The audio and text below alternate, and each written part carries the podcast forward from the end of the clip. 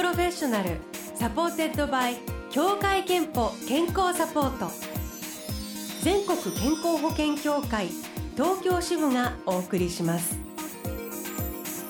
東京 FM Blue Ocean 住吉美紀がお送りしています。木曜日のこの時間は Blue Ocean Professional supported by 協会けんぽ健康サポート。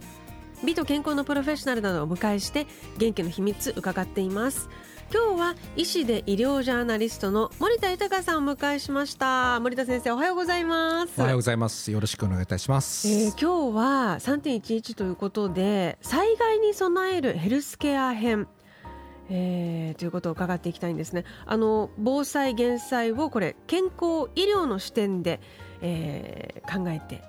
森田先生にも教えていただければと思います。まず伺うのが防災心理学災害が起きた時に私たちがどんな心理状態になるのかを知っておこうということなんですが。あのイギリスの心理学者ジョン・リーチ博士の研究によりますと、はい、被害に見舞われた場合の人の取る行動っていうのは3つあると考えられているんですね。うんうん、呆然として何もできなくなる状態という人がですね70から75%、うん、我を失って泣き叫んでしまう人っていうのが15%以下落ち着いて行動できる人っていうのは少なくて10%から15%ぐらいということなんですよね。何もできなくなる状態となりますとこれ心とか体とか行動が凍りついた状態になるということから凍りつき症候群とも呼ばれているんです脳の認知機能や情報処理機能が働かなくなってしまってそのために、まあ、避難が遅れてしまうので犠牲となる場合も多いと考えられているんですね。地震とかはね本当に突然やってきますから、まあ、凍りつくのも仕方がないかなと特に自分のねことをどうだったかなと思い返してもなんか共感する数字ですね。そうですね、うん、なん。かまさかっていう風な気持ちになって受け入れられないっていう方も多いかと思うんです。あの災害かというようなそういう異常が生じた時にですね、うんうん、人間には正常性バイアスというものと同調バイアスということがあこういう心理がですね働くと考えられているんですね。で正常性バイアスというのは予期しない事態が迫ってきた時にこんなことありえないまさかこんなことが起きるわけはないという先入観や思い込みが働いてしまって起きていることを正常の範囲内ではないかと考えてしまう心の働きなんですね。でこの正常性バイアスというのはある意味心のバランスとか冷静さを保とうとする仕組みなんでしょうけれど、まあ、時にですねこの正常性バイアスが正常な判断とか身を守るための行動を妨げてしまって避難行動などが遅れるというふうに考えられているんですね。なるほどこれも振り返るとすごくわかるし自分もそうだったかもって思いますね。ねあの映像を見てやっぱりこれは違うってなんかこう思ってる自分がいたりとか、まあ、最近で言うとやっぱりこのコロナ禍の急激な広がりを数字で見てもなんかこう気持ちが処理できないっていうかね、あの違う。こんなことじゃないはずみたいに思ってしまうななんて思います。で正常性バイパスバイアスともう一つが同調バイアスということですけれどもこちらはどんなものですか？はい。あの同調バイアスっていうのは周りの人と同じ行動をすることが安全だと考える心の働きなんですね、うんうん、特にあの日本人はこの働きが強いと考えられていてこの同調バイアスはですね災害など非常時に一致団結して助け合うということにつながるようないい例に働くこともあるんですけれど逆にですね被害につながるような同調バイアスというのもあって周りの人が逃げないから自分も逃げないでいいだろうと選択することもあるんですよね。まあ、ですから例えばまあ火災で炎が充満しているのに周りの人が逃げないからということで、まあ、その場で待機してしまうといった例も過去に報告があったんです。まあ、この正常性バイアスも同調バイアスもですねこういう体の中心の中に仕組みがあるということを客観的に分かっているだけでも随分違うかなと私は思っています、確かに。あとその両方被害が少ない方向にできれば働いてほしいですけれどもそのためにはどうしたらいいんでしょうか？あの必要なのは訓練とイメージトレーニングだと思うんですよね、うんうん、あの自然災害に関しては家庭とか家族職場で日頃からですね訓練イメージトレーニングそしてできたら定期的な会議をしていくことで非常時にも状況を正確に把握してきちんと動けるようになるんじゃないかと考えられます、まあ、災害をですね非常なこととして捉えるのではなくて日常の中に組み込める心を持っておくことというのがとても大切だと考えています、うん、災害に備えて水や食料などね防災グッズを準備しているという方も多いと思うんですが健康や医療の面で準備しておけることというのはありますか、はい、あのまあ、日頃から自分だけではなく家族の健康状態というのを把握をしていただいてそしてまあ持病がある方はですね処方薬などある程度まあ、量をですね備え備えていただくということが大切ですよね。あの、まあ、避難所の生活などに突然なる場合もありますので、えー、その場合には食生活とか運動習慣体内時計などが乱れる場合が多い多いまあ、ですので、まあ、日頃からですね持病のコントロールっていうのもしっかり、え、保っていただいて、まあ、災害時に生じる物理的心理的ストレスに耐えられる状態を保っておく、まあ、いわゆる余力を持っておくということが普段の生活から求められているのではないかと思います。すごく大事ですねそれはねただ処方薬ってある程度そんな備えておけるものなんですか、はい、あのまあ、高血圧とか糖尿病こういったこう慢性疾患で、えー、まあ数日でも欠かすとやはりコントロールが不要になるものっていうのはあらかじめあのかかりつけ医と相談しておくことによって、えー、薬によっても違いますけれど1か月なり3か月分なり処方することが可能なんですね。ですから、まあ、防災というこういう日をきっかけに、まあ、主治医ともですねそういったことも相談されるのもいいかなと思っています。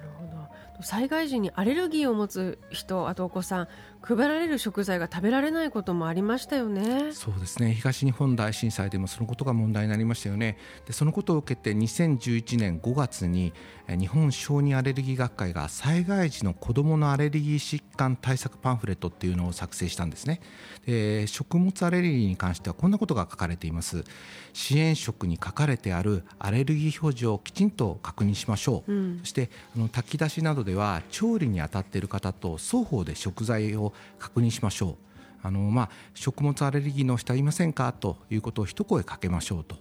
言われています。さらにあのアレルギー支援が受けられるように避難所の管理者にも相談していただくということが求められています。またあのお子さんたちでですねあの周囲の人からあの食べ物をもらうということもよくあるのでこの場合にも注意しましょうという呼びかけが始まっているということなんですね。ねまあ12週間避難所で暮らすとしたら、まあ、自分や家族には何が必要なのかというのをこうイメージトレーニングしたりさっきおっしゃった家族会議で日頃から話し合っておくということが大事ですね。あの防災という意味ではあのコロナもね今ね罹患した場合どうしようということのこうイメージトレーニングが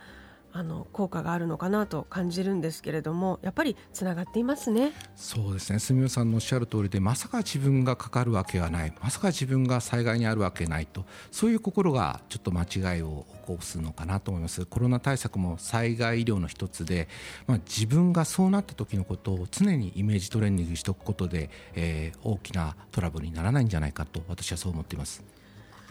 えー、後半はいつも通りリスナーの方からの健康の秘訣に森田先生からアドバイスをいただきます。後半もよろしくお願いします。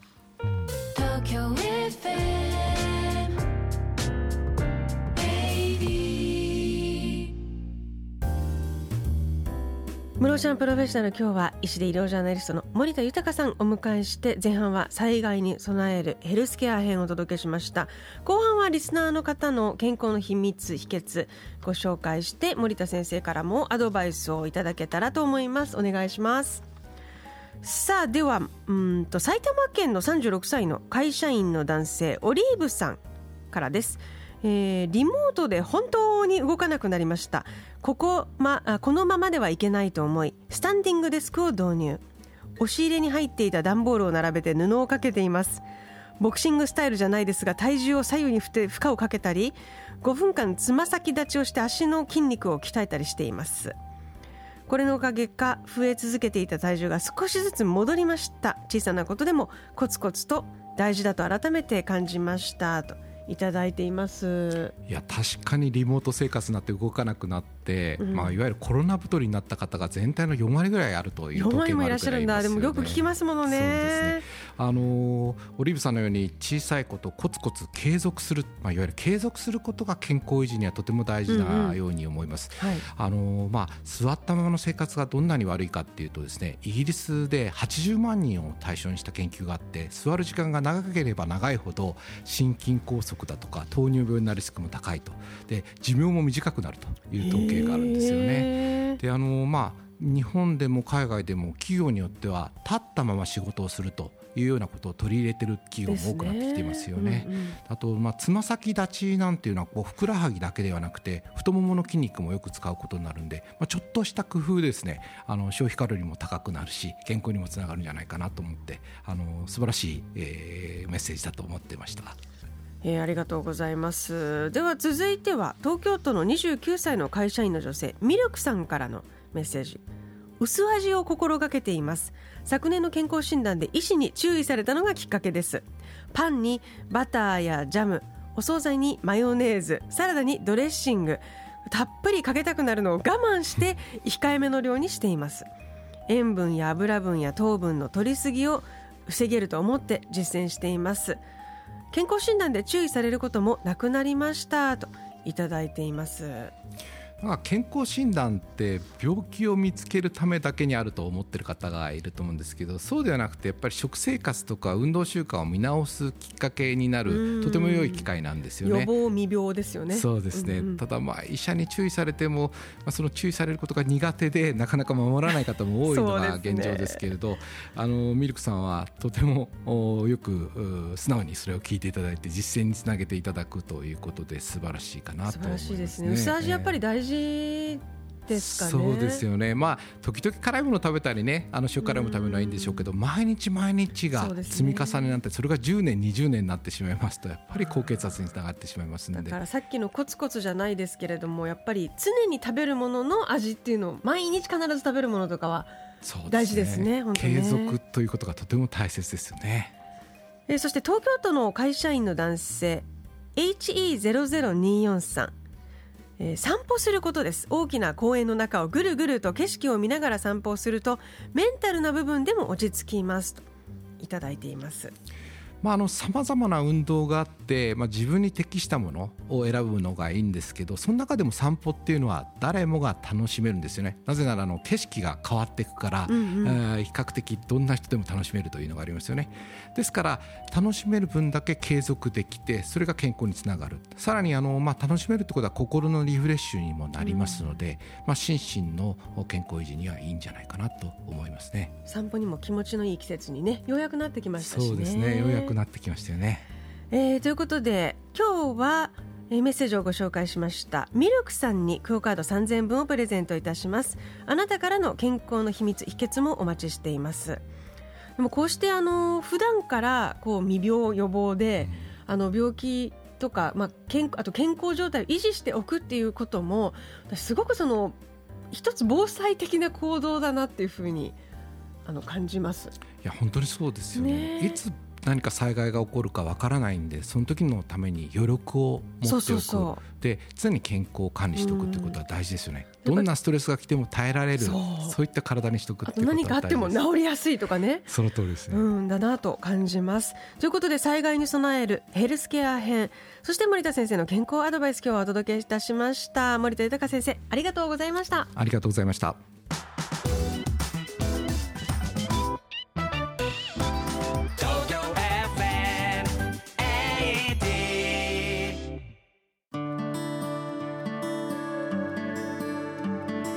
働くあなたの健康をサポートする協会憲法からのお知らせです。来月4月に協会憲法に加入している皆さんのお勤め先へ生活習慣病予防検診のご案内をお送りします。来年3月までの期間内のうちお一人様1回に限り協会憲法が検診費用の一部を補助します。年に一度は健康チェック。まずは検診期間を確認して受診の予約をお願いします。詳しくは協会けんぽで検索してください Blue Ocean Professional supported by 協会けんぽ健康サポート全国健康保険協会東京支部がお送りしました。